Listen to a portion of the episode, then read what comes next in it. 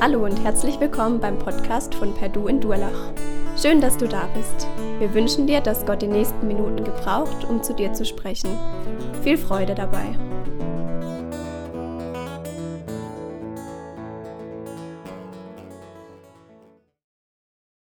Ja, wir haben, wir sind, gehen heute ein Stück weiter in der Jona-Reihe. Jona, kein Missionar, wer im Buch steht.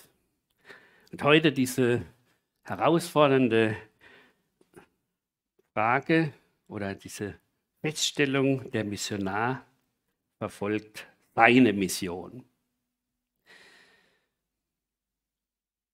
Vielleicht kennen wir das, wie das heute oft passiert. Da ist ein dringender Neubau einer Grundschule fertiggestellt worden, aber weil man auf dem Grundstück Fledermäuse gefunden hat, kann es noch nicht eingeweiht werden. Oder eine instand gesetzte Brücke kann nicht eröffnet werden, weil daneben eine Eule nistet. Und Biber bekommen manchmal Vorrang vor den Menschen. Sie dürfen ohne Fellgenehmigung so viele Bäume abholzen, wie sie wollen. Sicher ist es wichtig, Gottes wunderbare Schöpfung vor menschlicher Zerstörung zu bewahren. Aber manchmal geht diese Umwelt, dieser Umweltschutz einem fast zu weit. Und man sorgt sich eher für Pflanzen und Tiere als um die Bedürfnisse von Menschen. Ein Stück weit erleben wir das bei diesem Schlusskapitel von Jona. In der Bibel sehen wir eines, und das ist so wichtig. Gott ist der, der dem Menschen immer Vorrang gibt. Gott liegen die Menschen mehr am Herzen als Pflanzen und Tiere. Jesus befreite zum Beispiel einen Besessenen, indem er die bösen Geister in die Schweine fahren ließ die dann zu Tausenden umkamen. Ein andermal wird gesagt, ein paar Spatzen sind viel, viel weniger wert als ein Mensch, dem sich Gott zuwendet. In diesem Kapitel, wo uns Jona vorgestellt wird, da sehen wir, wie er weil er so eine Vorstellung hat von dem, wie es sein soll, wie Gott wirken soll, sehen wir, wie er nicht die Mission Gottes verfolgt, sondern seine Mission verfolgt. Das Erste, was wir sehen in diesen Versen, Jona wartet auf Gottes Gericht, doch Gott ist gnädig. Wir müssen da zunächst den fünften Vers sehen. Hier wird es so berichtet, wie das manchmal in der Bibel ist. Da wird uns etwas gezeigt, was der Jona denkt. Und dann wird gezeigt, wo er sich eigentlich befindet, als er dieses denkt. Jona hat die Predigt weitergegeben in Ninive und er geht nun in die östliche Anhöhe von Ninive und baut sich dort eine Laubhütte, setzt sich in ihren Schatten und wartet, bis Gott das Gericht vollzieht. Das ist der 38. Tag, 39. Tag, der 40. Tag und nichts passiert. Warum passiert nichts? Deshalb habe ich den Vers 10 vom dritten, vom dritten Kapitel noch dazu genommen.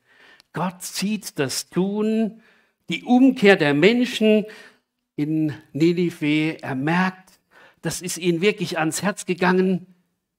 Wir wollen doch Gott bitten, ob er nicht eventuell doch Gnade vor Recht ergehen lässt. Und er merkt, die Menschen haben nicht nur vordergründig eine Buße getan, sondern sie haben auch ihr Leben geändert. Da ist dieses Fasten, aber auch da ist neue Gottesfurcht entstanden. Und es tut ihm leid, sie einfach zu vernichten und er führt diese Drohung nicht aus. Eigentlich müsste man sagen, Jona hätte sich jetzt wunderbar freuen können, sagen, wunderbar, meine kurze Predigt, der Erfolg, ja nur ein Satz. In 40 Tagen ist Nineveh dem Boden gleich. Und die Leute kehren um. Und Jona hätte sagen können, wunderbar. Gott, er hat jetzt seine Gnade geschenkt. Was macht er? Er ist zornig. Er ist der, der sagt, Gottes Gnade, ja, aber das kann doch nicht sein. Und das wird uns im zweiten deutlich. Gott, Jona ist zornig auf Gottes Gnade. Warum ist das so? Weil diese Gnade den Feinden Israels gilt. Da war der Knackpunkt. Für Jona war das Problem der Gnade, glaube ich, nicht schwierig. Das war sehr schön, wenn das für Israel gilt. Aber für die Feinde Israels, die ihnen ja gefährlich werden könnten. Und er verfällt in sein altes Denken, das er schon am Anfang hatte. Ich habe es doch gleich gewusst. Wenn ich diesen Auftrag habe, dann hat Gott etwas vor, dass vielleicht dieses Unheil abgewendet wird. Und deshalb wollte ja Jona eben nicht nach Ninive, sondern ist genau in die entgegengesetzte Richtung nach Tassis losgegangen losgefahren. Ich wusste doch, wer du bist, Gott. Du bist der gnädige, du bist der barmherzige Gott, du bist der, dessen Güte ohne Grenzen ist und der dann Mitleid hat mit den Menschen.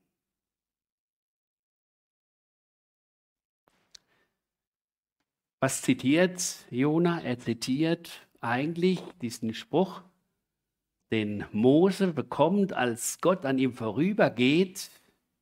Gott, der Barmherzige, der Gnädige und von großer Güte. Und genau das war es. Das gilt doch für uns, für das auserwählte Volk Israel, aber noch nicht für die Feinde Israel. Genau da war für Jona diese Grenze. Ich habe es doch gleich gewusst. Aber eigentlich hätte man doch sagen können, der Jona hat doch genug erfahren, wie Gott ihm selber Gnade geschenkt hat. Wie er ihm nicht elendiglich im Meer ersauft, als er dort rausgeschmissen wird. Sondern wie er dort in dem Wal, natürlich war das auch nicht gerade so angenehm, drei Tage überlebt und dann ausgespuckt wird. Aber Jona hat doch da was gelernt. Was hat er denn in seinem Gebet gesagt? Gott, du allein bist der, der Rettung gibt. Hat er denn nur an sich gedacht? Offensichtlich. Sonst hätte er ja auch nachgedacht, sage, ja gut, wenn Gott Rettung gibt, dann kann er es ja auch den Leuten von Ninive geben. Aber das war eigentlich der Götze, den Jona hatte. Er war nicht der, der letztlich auf Gott ausgerichtet war, sondern er war Patriot. Meinem Volk soll ja nichts passieren. Das ist ganz wichtig, dass wir als das auserwählte Volk gut dastehen und dass Gott uns das Gute gibt, aber doch nicht unseren Feinden. Für ihn ist diese Tatsache so schlimm, dass er voll in die Depression hineinfällt und sagt, lieber sterben, als mit dieser Situation fertig zu werden. Als mit dem fertig zu werden, dass da ein Gott ist, der unsere Feinde liebt und ihnen Gnade schenkt.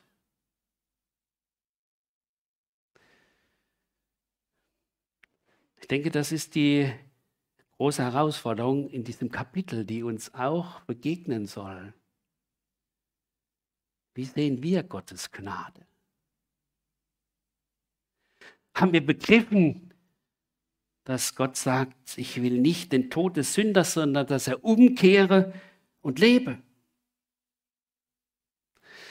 Jesus hatte da so viele Probleme auch mit seinem Volk Israel, als er auf Erden war und macht ihnen deutlich in diesem Gleichnis von dem verlorenen Schaf, wisst ihr was, es wird Freude sein über einen Sünder, der Buße tut, und zwar im Himmel, nicht nur auf Erden. Aber immer wieder das gleiche Problem. Erzählt dann dieses Gleichnis vom verlorenen Sohn und da wird uns der zweite Sohn dargestellt, der sagt, nee, ich werde nicht bei dieser Feier von meinem Bruder dabei sein. Dieser Schurke, der alles verprasst hat, bekommt jetzt ein wunderbares Fest, weil er zurückgekehrt ist zu seinem Vater und der macht so, als wäre nichts gewesen.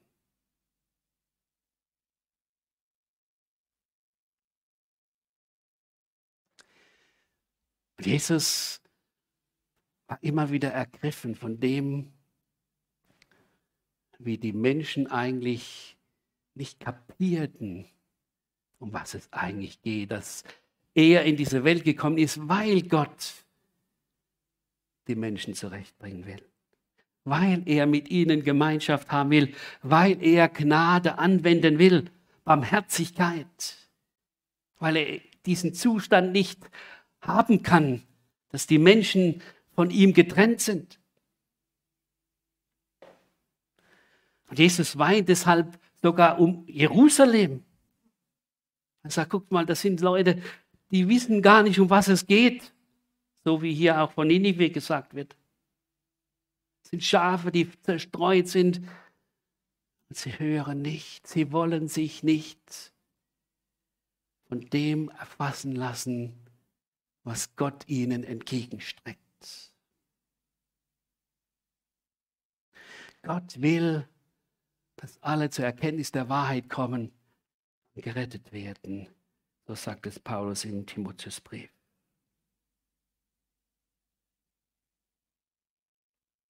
Ja, Jona ist zornig. Gott, alles recht und gut, aber so nicht. Er verfolgt seine Mission Israel muss gut rauskommen. Israel muss bewahrt werden.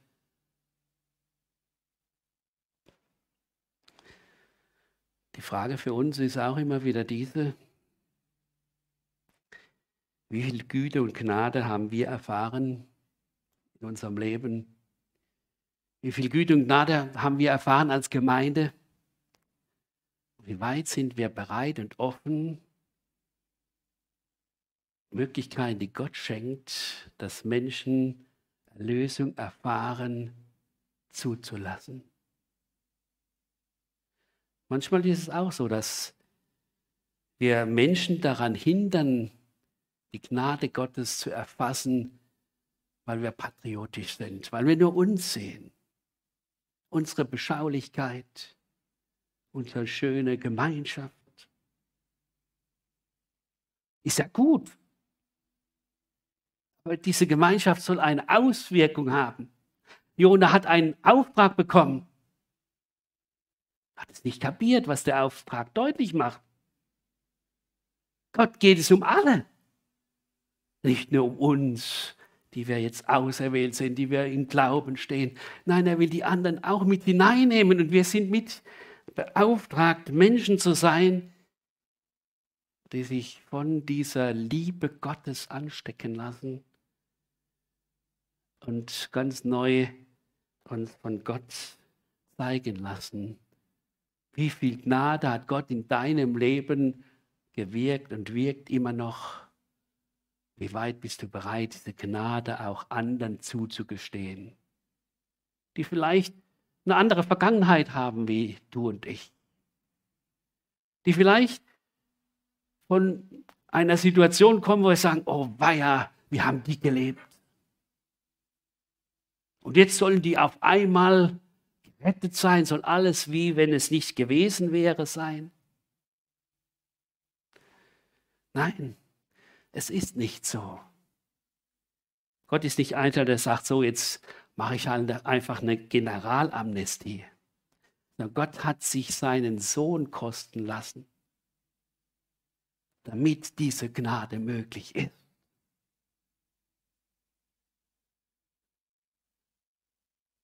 Es ist ja interessant, wie nun Gott dem Jonas begegnet, dem Jona begegnet. Eigentlich hätten wir gesagt, der hätte mal richtig dem die Meinung sagen müssen.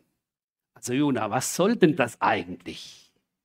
Jetzt bist du mir schon weggerannt, ich habe dich zurückgeholt, ich habe dich bewahrt, du hast eine zweite Chance bekommen und jetzt bist du schon wieder zornig. Was ist denn da los? Was macht Gott?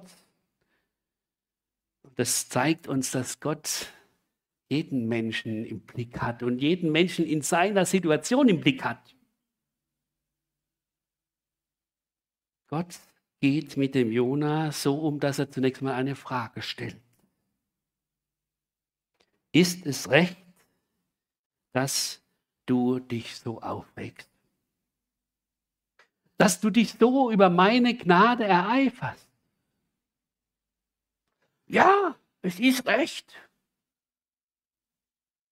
Ich habe recht. Ja? Kennen wir das? Gott immer mal wieder sagt, Mensch Gott, warum greifst du jetzt nicht ein?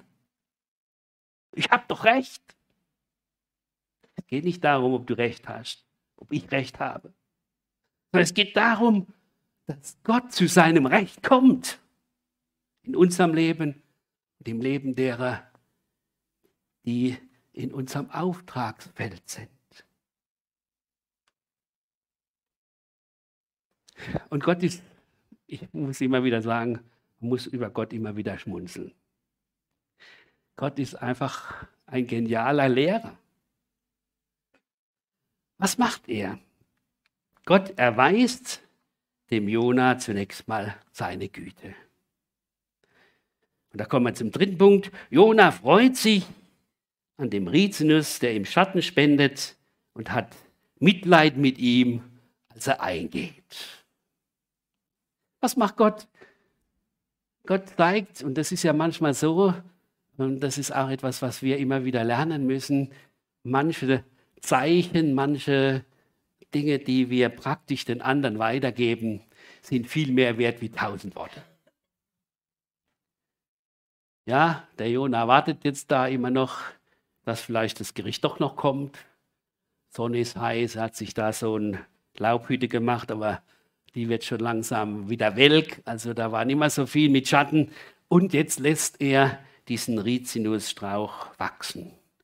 Eigentlich so ein Unkraut, äh, was in warmen Gegenden relativ schnell wuchert. Bei uns ist es nicht so groß, ja.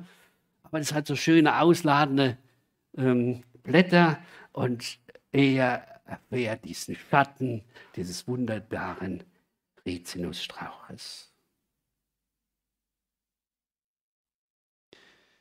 Und er freut sich. Was passiert? Jona ist in der Situation, dass er sagt, ach Mensch, mir geht es heute so gut. Ich muss jetzt gar nicht mehr dran denken, was da eigentlich passieren wird. Jona kommt auf einmal in die Situation, dass einfach das alltägliche Leben ihn einholt und er gar nicht mehr mit dem sich beschäftigt, was wirklich eigentlich dran wäre. Nämlich selber umzukehren und zu kapieren, wie Gottes Gnade wirkt. Nicht nur an ihm, sondern auch an den anderen.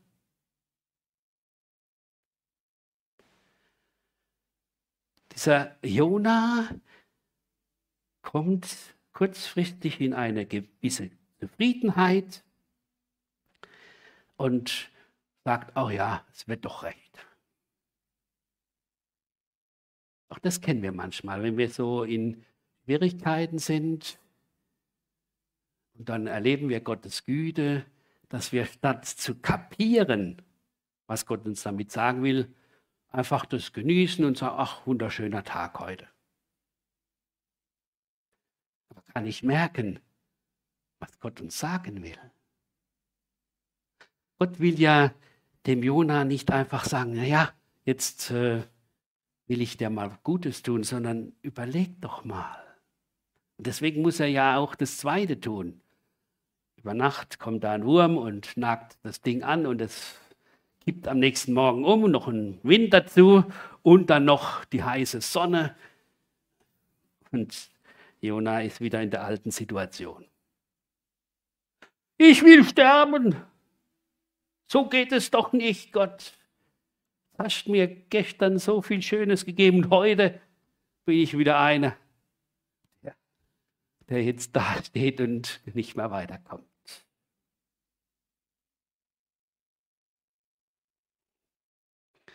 Jona ist da in guter Gesellschaft. In der Bibel gibt es so manche, auch Propheten, die in diese Situation gekommen sind. Denken wir an den Elia, ja, der auch sagt, ich will sterben, Gott, ich bin auch nicht besser wie die anderen. Aber nur weil er Angst hat. Oder Isabel. Und Jona ist jetzt auch wieder, der sagt, ich will sterben, Einerseits, weil es ihm natürlich äh, auf dem Kopf brennt, wahrscheinlich einen Hitzschlag bekommen hat. Ja? Auf der einen Seite, auf der anderen Seite, Mensch, das Problem ist ja immer noch da. Die Feinde Israels werden von Gott begnadigt. Das kann doch für Israel gefährlich werden. Und es wurde auch für Israel gefährlich. Und warum wurde es für Israel gefährlich? Weil Israel genau das nicht getan hat, was die Leute von Ninive getan haben. Es ist eben nicht umgekehrt zu ihrem Gott, sondern ist weiter bei den Götzen geblieben. Und deshalb musste Gott sozusagen die Sache umdrehen. Sein auserwähltes Volk muss nachher von den Assyrern gestraft werden, damit sein Volk kapiert, was es bedeutet, von Gott wegzurennen.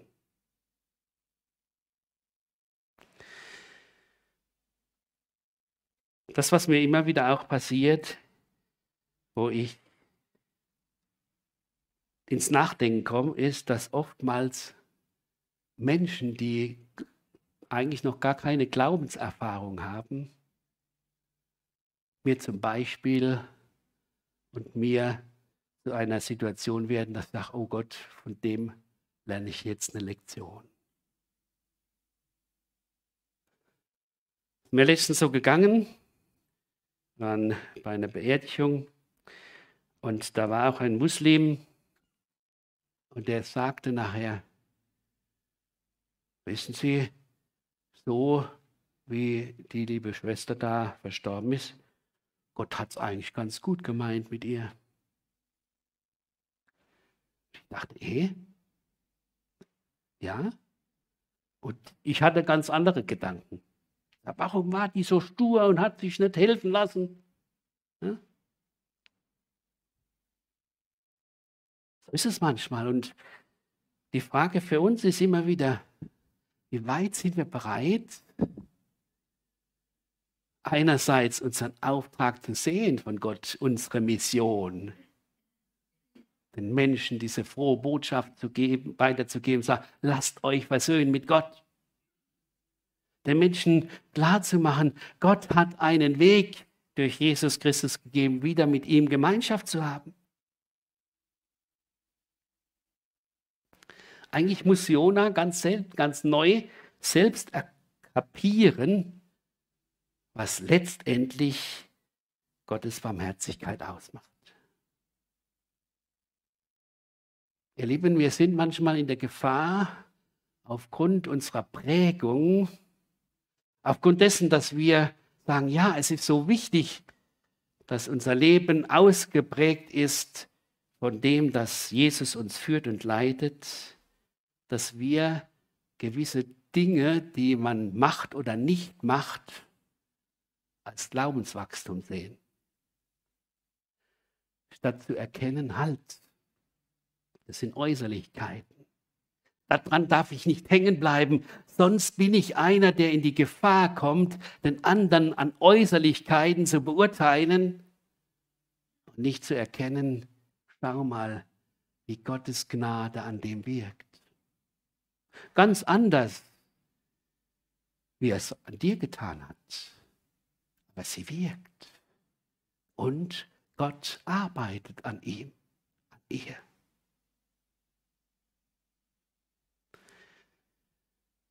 Das, was wir hier sehen, ist dieses, dass dieses Jona-Buch mit einer offenen Frage endet. Das ist das vierte. Die Frage ist, kann Gott bei Jona Mitleid erwecken für die Menschen von Ninive? Es ist so,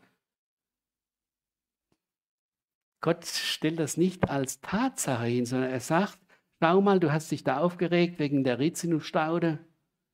Stichpunkt Umweltschutz, ja, könnte man sagen. Die ganzen Umwelteinflüsse und so Schlimmes, was da alles passiert. Ja. Wir merken oft gar nicht, Mensch, es geht um Menschen. Auch eine Sache, die in unserer Zeit ein großer Missstand ist. Wo wir uns über so viele Dinge außen herum Gedanken machen und die Not der Menschen gar nicht mehr sehen. Viel wichtiger, dass ja die Erderwärmung nicht ein, ein Grad höher ist, als man sich das gern vorstellt, statt zu sagen, wie viele Menschen verhungern, wie viele Menschen kommen um und wie viele Kinder werden abgetrieben. Und es ist Gott ein Gräuel.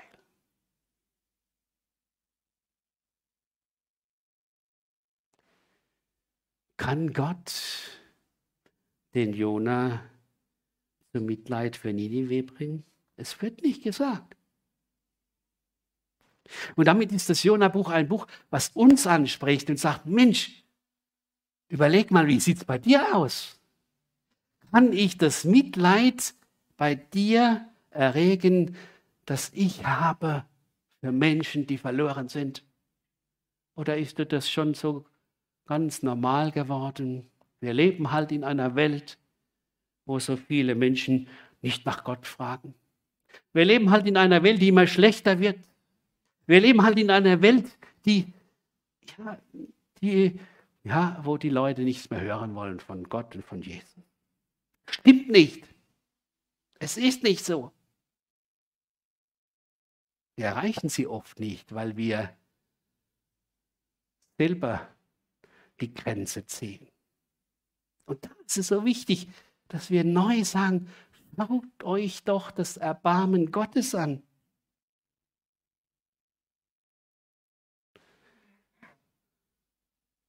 Gott sagt, guck dir mal das an. Du regst dich da auf wegen diesem Rizinus, der da am nächsten Tag kaputt geht.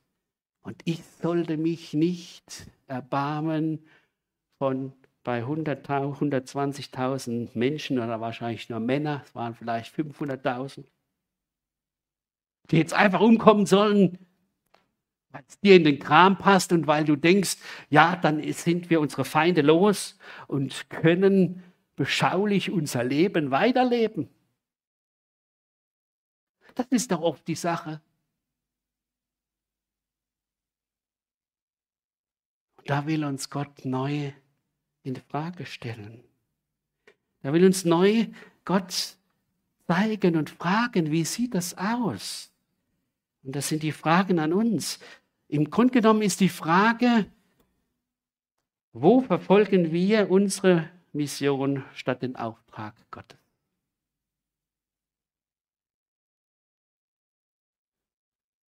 Und die Frage für uns ist die, was macht eigentlich unser Leben lebenswert? Kannst die Frage jetzt noch einblenden. Was macht mein Leben lebenswert? Im Sinne von, wo sage ich, oh, das darf gar nicht passieren, dann will ich lieber gleich sterben. Aber manchmal ist es so, dass das Dinge sind, die alles andere als mit Gottes Auftrag zu tun haben. Wie gesagt, Jona will nicht weiterleben, weil er Angst hat um die Feinde Israels. statt zu sehen, Gott hat hier barmherzig gehandelt, weil die Menschen umgekehrt sind. Wo fällt es mir schwer, Gottes Gnade und Güte zuzulassen? Also der hat mich so beleidigt und jetzt kommt er zum Glauben und alles ist wie immer. Alles ist ganz normal und wie wenn nichts gewesen wäre. Da fällt mir diese Begegnung von Corrie de Boom ein, die nach dem Krieg unterwegs war und das Evangelium der Versöhnung verkündigt hat, als Holländerin einfach auch die Deutschen erreichen wollte und sagen, ja, es ist viel Schlimmes passiert, aber Gott ist der, der Versöhnung schenkt.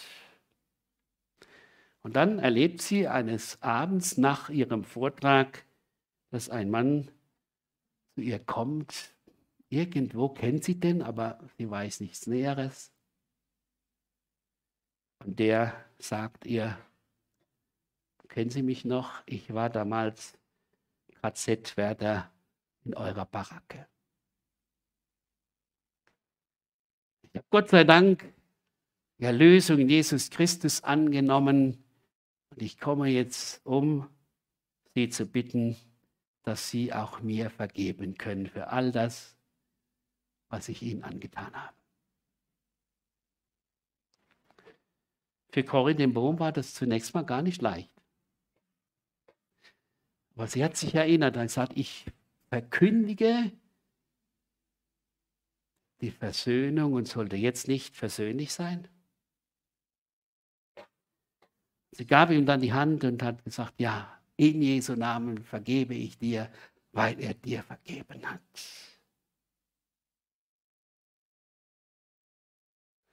Vielleicht haben wir auch solche Situationen in unserem Leben, Menschen, wo wir Groll in uns empfinden. Menschen, wo wir sagen, nee, also mit denen wollte ich nicht in der gleichen Gemeinde sein. Wo ich lernen muss zu sagen, Herr, gib mir deine Liebe. Verändere du mich, dem Menschen so zu begegnen, wie du ihm begegnest. Verändere mein Herz, dass es erfüllt ist von deiner Liebe.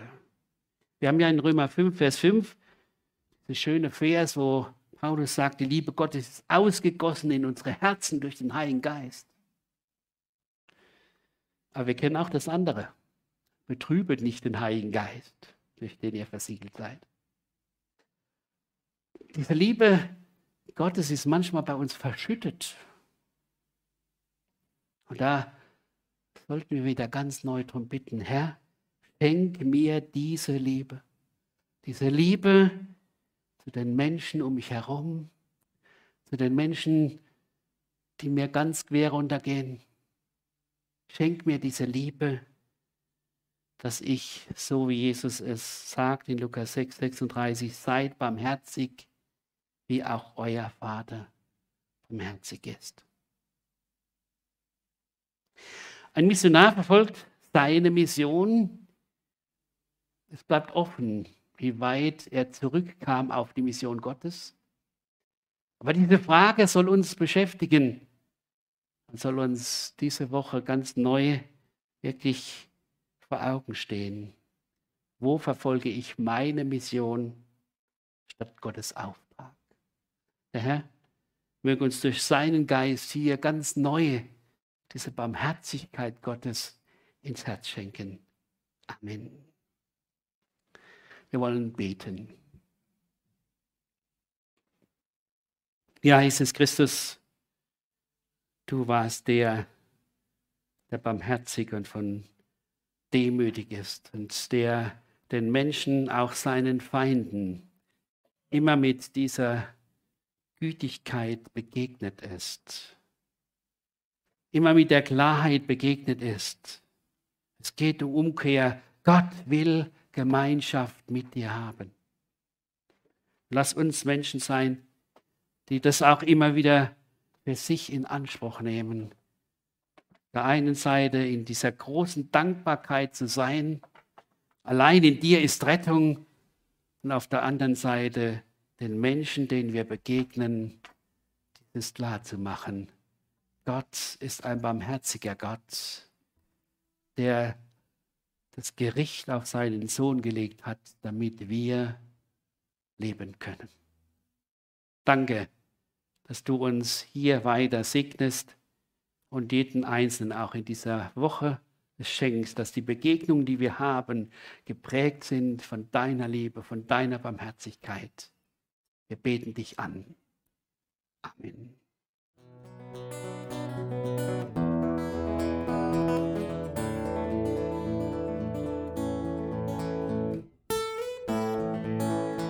Wir hoffen, der Podcast hat dir weitergeholfen. Falls du noch Fragen hast, besuche gerne unsere Homepage unter www.per-du.church. Hier findest du alle wichtigen Infos zur Gemeinde und zum Glauben. Tschüss und bis zum nächsten Mal.